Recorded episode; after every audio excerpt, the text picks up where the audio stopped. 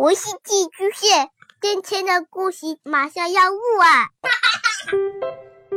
孩子的世界充满了色彩和欢乐，用有温度的声音讲你爱听的故事。白羊叔叔和大明的晚安故事。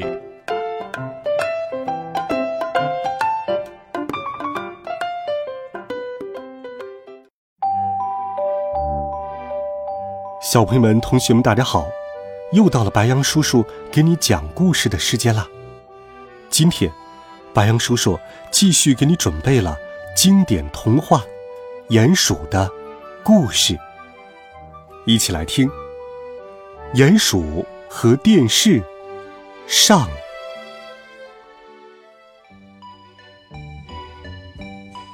春天终于来了。草地上开满了雏菊和无名的小花。鼹鼠从漫长的冬眠中醒来，高兴地说：“春天真好，春天真好。”鼹鼠想：“我第一个遇见的会是谁呢？是小老鼠还是野兔？”不是小老鼠，也不是野兔，第一个朝它爬来的是蜗牛。你好啊，蜗牛，冬天睡得好吗？鼹鼠向蜗牛打招呼，可是蜗牛只是点了点头，又急忙爬回了自己的小屋。蜗牛在忙什么呢？鼹鼠耐心的等着。不一会儿，蜗牛抱出一个四四方方的大盒子，放在小屋上，按下了按钮。咦？鼹鼠惊讶地叫出声来。只见那盒子闪闪发光，过了一会儿，出现了图像。图像会动，还会说话。这是什么？鼹鼠一定要过去仔细瞧瞧。这会儿，蜗牛已经在草地上找到了一个好地方，舒舒服服地趴了下来。他得意地问鼹鼠。你不会连电视机都没见过吧？鼹鼠没做声。森林里从来没有过这种东西，它怎么会见过呢？鼹鼠问蜗牛：“我可以一起看吗？”蜗牛说：“随便你。”电视上好节目一个接一个，先是鸟儿们举行歌唱比赛。接着是鱼儿们表演只吃鱼饵不上钩的绝活儿最好玩的是三只猫在那里说笑话，好笑极了。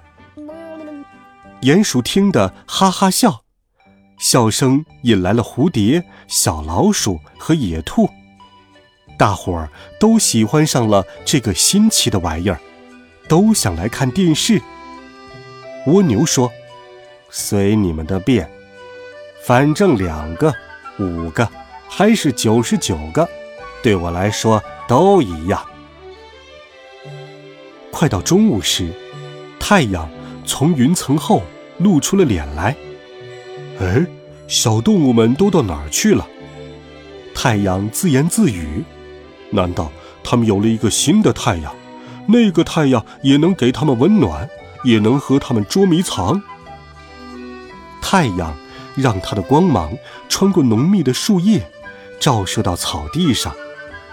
这下他看清了，小动物们一动不动地坐在一个铁盒子面前呢。电视里节目太多了，一迷上它就很难走开了。你看，连太阳也被吸引了。电视里正在演一只小狗迷路了。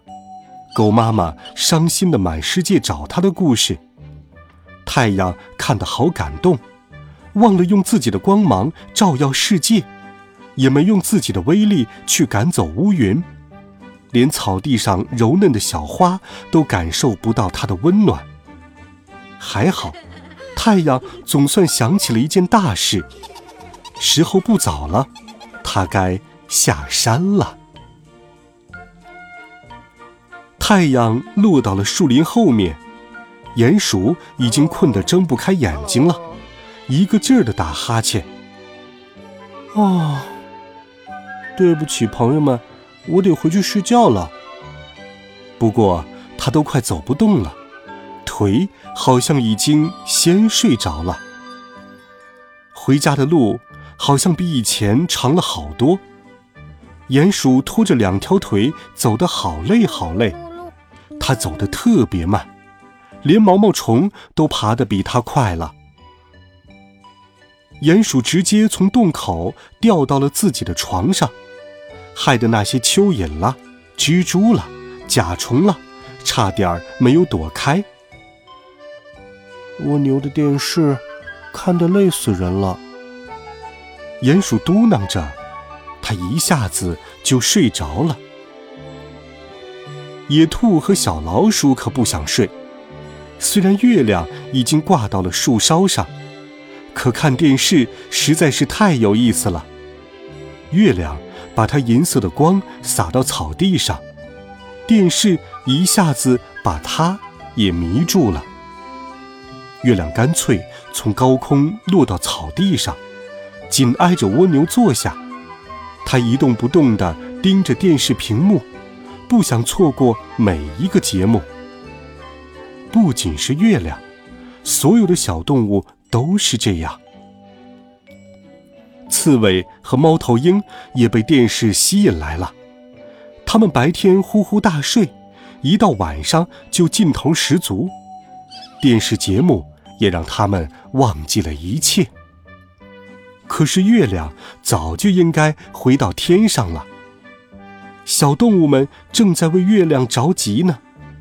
月亮安慰他们说：“别担心，我来得及。